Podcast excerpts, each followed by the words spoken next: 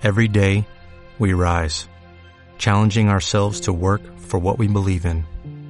At U.S. Border Patrol, protecting our borders is more than a job, it's a calling. Agents answer the call, working together to keep our country and communities safe. If you are ready for a new mission, join U.S. Border Patrol and go beyond. Learn more at cbp.gov/careers.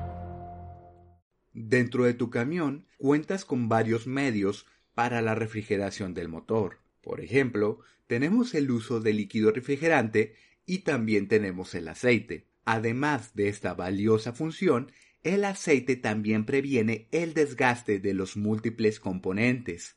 Hola, soy Sergio Alanís.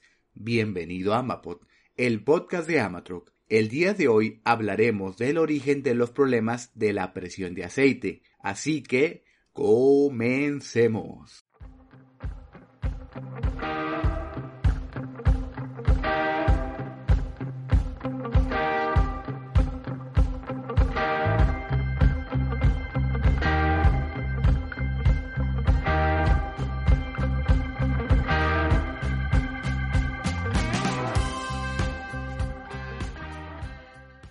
Empecemos por hablar de cómo funciona la presión de aceite de tu camión. Al igual que los otros sistemas, contamos con varios componentes.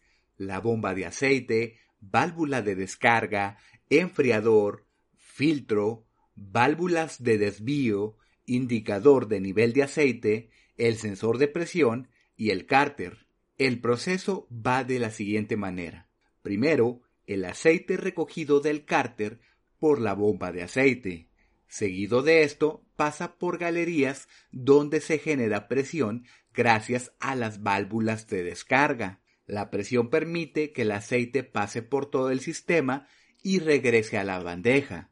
Cumplidas cierta cantidad de ciclos, el aceite se calienta por lo que debe pasar por un enfriador. Por último, atraviesa un filtro donde son depuradas las partículas contaminantes como tierra o metal para poder repetir el ciclo. Como viste, la generación de presión es la que permite que el aceite fluya a través del sistema. Pero, ¿cuánta presión es necesaria?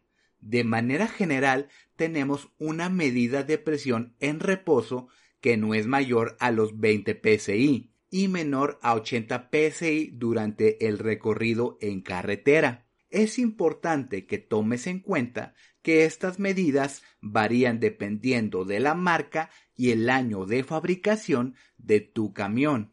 Un Peterbilt puede ir entre los 30 y 40 psi en movimiento, mientras un Kenworth T680 iría entre los 35 y 38 o un Volvo de 13 llegar a los 65 psi.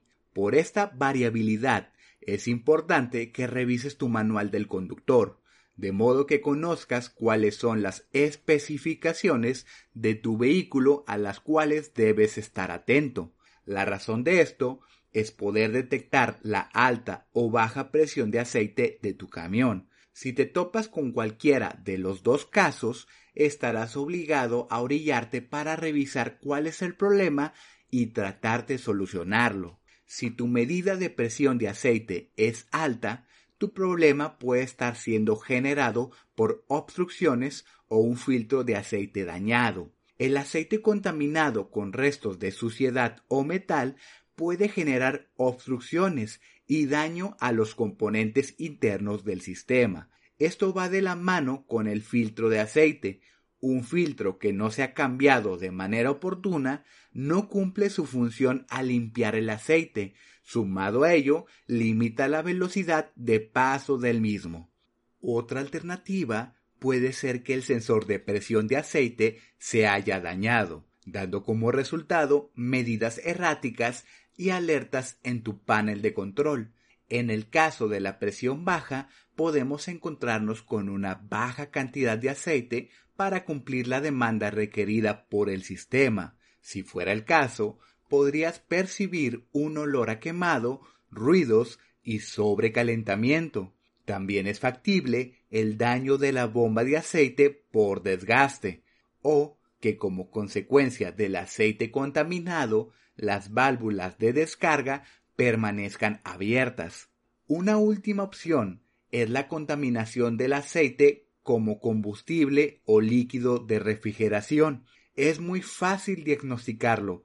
Cuando revisas el aceite se ve demasiado claro y de baja viscosidad. Desgraciadamente, la solución no es tan sencilla, ya que es necesario encontrar el origen de la fuga y llevar a cabo las múltiples reparaciones.